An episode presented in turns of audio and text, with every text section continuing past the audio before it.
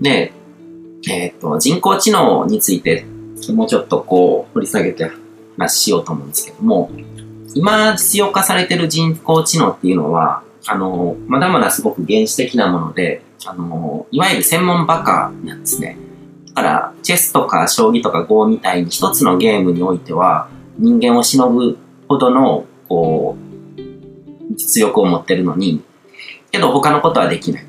で、ビッグデータの解析とか、そのディープランニングっていう技術とかが使われたりとかするんですけども、それもそうで人間がやるよりも圧倒的に早くいろんな、あの、処理をして、こう、法則性を見つけ出すことができるんですね。だから、あの、こういうターゲット層にいる人たちはこういうものを買う確率が高いとかっていう解析が人間の頭でやるよりも、あの、早くできる。早く正確にできる。でも、他のことはできないっていう感じのものなんですよ。で、これが、2029年に、あの、プレシンギュラリティっていうのが起こるってことが言われてて、で、シンギュラリティっていう言葉が後で出てくるんですけども、プレなのでシンギュラリティの前段階ですね、第一段階みたいな感じで、2029年にどういうことが起こるかっていうと、汎用人工知能っていうのが誕生するってこと言われてるんですね。汎用っていうのは、あの、いろんなことに広範囲にこう、あの、応用が効くっていうことですね。で、もっと言うと、こう、人間と同じように知的な労働ができるようになる。人工知能によって、人間の知性みたいに専門的なことだけじゃなくて、知的な労働ができるようになる。だから知的な労働っていうのはどういうことかっていうと、こう、新技術とかの研究が開発みたいなことですね。そういうことも人工知能が担当できるようになるっていうことが言われてて、で、これは少し前に見た映画でトランセンデンスっていう映画があるんですけども、その映画内で描かれてるんですね。その人工知能がそういう知的生産みたいな、こう研究開発みたいな、そういうことをやるようになって、どういうことが起こったかっていうと、こう、再生医療だったりとか、いろんな分野の発展が急速に進んでいくんですね。人間と違って24時間休まずに働き続けられる人工知能。で、しかも、あの、世界最高峰の科学者とか研究者よりも賢い人工知能が特定の分野のこう研究開発とかをどんどん進めてって、しかも人間同士だったら、あの、アメリカに住んでる科学者と、あの、ロシアに住んでる科学者とかは連携できないとかっていう問題があるけども、人工知能だったら世界中のどんな、他のどんな人工知能ともこう、データを共有して一気に開発を進めていけるわけですよね。でそうなると、2029年にそういう汎用人工知能っていうものが誕生するとどういうことが起こるかっていうと、ノーベル賞級のあの発明とか発見とかがもう毎日いくつも起こるみたいなことが言われてるんですね。で、まあ、そのノーベル賞級の研究とかそういうのとかがこう起こるって言われてもこう実感が湧かないかもしれないですけど、さっきも言った通りこう世界最高峰の科学者とか研究者よりも賢い人工知能が世界中の他のコンピューターとつながって知見をシェアして新技術を開発するんだったらそのくらいのことは起こるかなって思えると思うんですよ。僕はそう思うんですね。で、それがあとたったの10年ほどでやってくるわけですね。で、そこでまあ一つ重要なのが、こう医療とかも飛躍的に二次元的に進歩するわけですね。今まで治らなかった、あのー、病気とかがどんどん治るようになると。まあ今まで、まあいろんな思惑があって、この病気が治るようになってしまったらこの薬が売れなくなるからとか、そういうものがあったと思うんですけども、そういうのとかって人工知能は判断しないわけですね。ひたすらこう、それを、その病気を治すために必要なことっていうのをこう突き詰めて研究を進めていくので、だから、治らない病気がなくなるっていうふうに言われてたりするんですね。だからそう、それこそ本当にこう死なない時代っていうのがやってくるんですよ。だから再生医療とかっていうのは自分の細胞とかを使って、あの、臓器とかを申請して、で、それを移植したりとかするわけですね。で、それってこう、あの、拒絶反応が起こらないわけですね。人工の臓器とかと変えるのと違って。で、知らない時代がやってくるっていうのもちょっとこう、突飛な風に聞こえるかもしれないですけども、もちろんそういうのってこう、最初のうちとかって、やっぱりこう、最先端の医療サービスを受けるためには、お金とか社会的地位とか、いろんなものが必要になってくるので、すべての人にそれが与えられるわけじゃないけども、でも、社会的にそこそこのポジションになって、こう、満足な医療が受けられるような人であれば、本当に寿命ってどんどんどんどん伸びていくと思うんですよ。で、さらに、2045年には、シンギュラリティっていう、その、技術的得意点っていうのがやってくるって言われてて、まあ、シンギュラリティの定義も、あの、いろいろあるんですが、一つは、その、全人類の知性の総は全て足し算したものよりも人工知能の方が賢くなるっていう時代がそのくらいに来るっていうことが予見されてて、で、もうこうなってくると予測不能なんですね。だからそのプレッシンギュラリティの段階でも人間よりも賢いものがどういうものを生み出していくのかっていうのは、もう人間の頭では予測できないわけですね。で、そこから、まあ、15年ぐらい経ってシンギュラリティが来るんですけど、その15年でどのくらい世の中が変わってるかっていうことも予測できないし、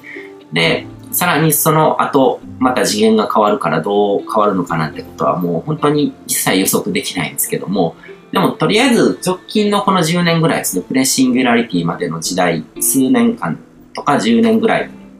スパンでどういうことを考えてどういうふうに動いていくのかってすごく重要だと思うんですね。で僕らはものすごくこう得意な時代に生きてるっていう認識が必要で、あの、生まれ育って少年少女として過ごした時代っていうのと、今の時代っていうのも全然違うし、で、これからの本当にこう、数年、10年とかの時代っていうのも、あの、人間が生きる環境が恐ろしいスピードで変わっていってる時代だと思うんですね。で人生を送る上で大事なこと、本当に大事なこう本質的なことっていうのは変わらないかもしれないですけども、本質的なものっていうのは、あの、抽象度が高すぎるからそのまま使えないわけですよね。だから、人生の幸せとは何かっていうことっていうのは、多分本質的なものっていうのは同じだと思うんですけども、今の僕の生活の中で何に力を入れるのかっていうことと、10年前の僕のその生活の状況とかに合わせて何に力入れるのかっていうことって、それは時代によって変わっていくわけですよね。うん。まあそうやってこう実践ベースで目を向けないといけないことっていうのはものすごいスピードで変わっていくわけですね。だから、例えば5年後になくなってしまうものに今すごくエネルギーを注いでるのって明らかにあの効率が悪いわけですね。うんで、そういうものがすごく多いんですよ。これから変化がすごく大きくなっていくので、未来とかをこう予測しながら動いていかないと、あの、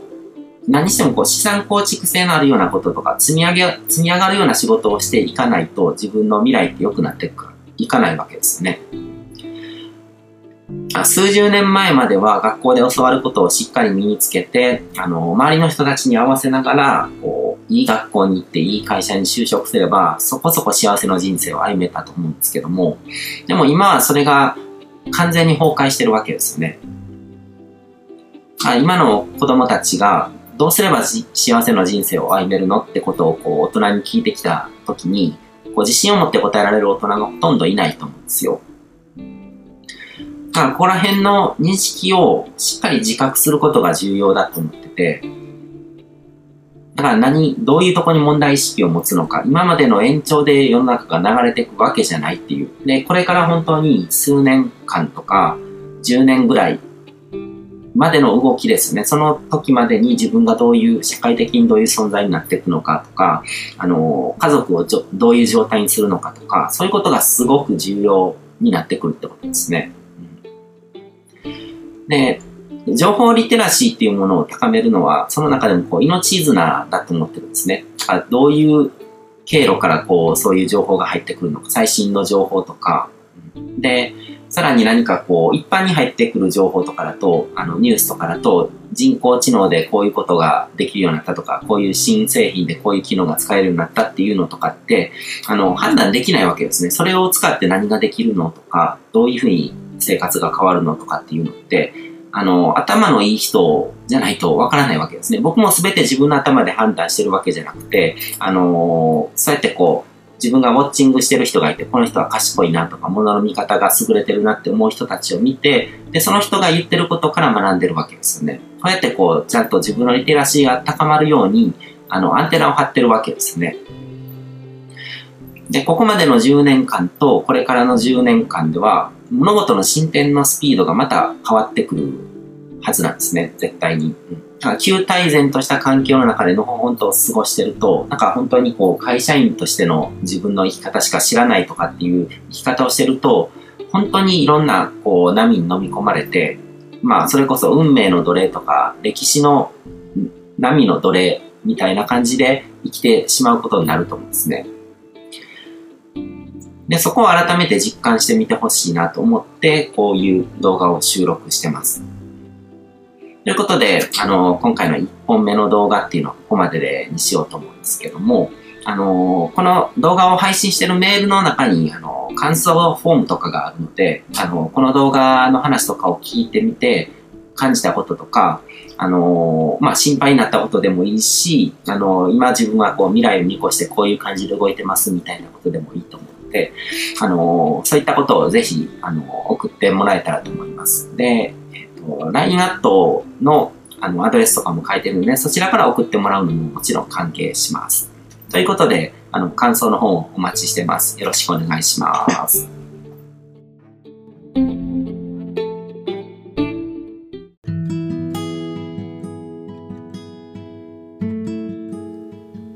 今回も最後まで聞いていただいてどうもありがとうございます。チャンネルの説明ページの方に僕が提供している悟り式コーチングの最初の2ヶ月分を無料で受講できる案内があります。ゴール設定とアファメーションについて詳しく解説してるんですけども、僕自身もこれらのことを本格的に取り組み始めて、で、それで大きく人生を変えたという経験があるので、あの、まだ受講したことがない方であったりとか、このタイミングでピンとくる方はぜひ登録して体験してみてください。また、僕がどんな人間なのかを簡単に知ってもらえる2分ほどで読める会員プロフィールのリンクも貼ってます。僕自身がインターネットを通じた出会いによって自分の人生を大きく変えたので、この出会いがあなたの人生を変える良いものになることを願ってます。では、また次の放送でお会いしましょう。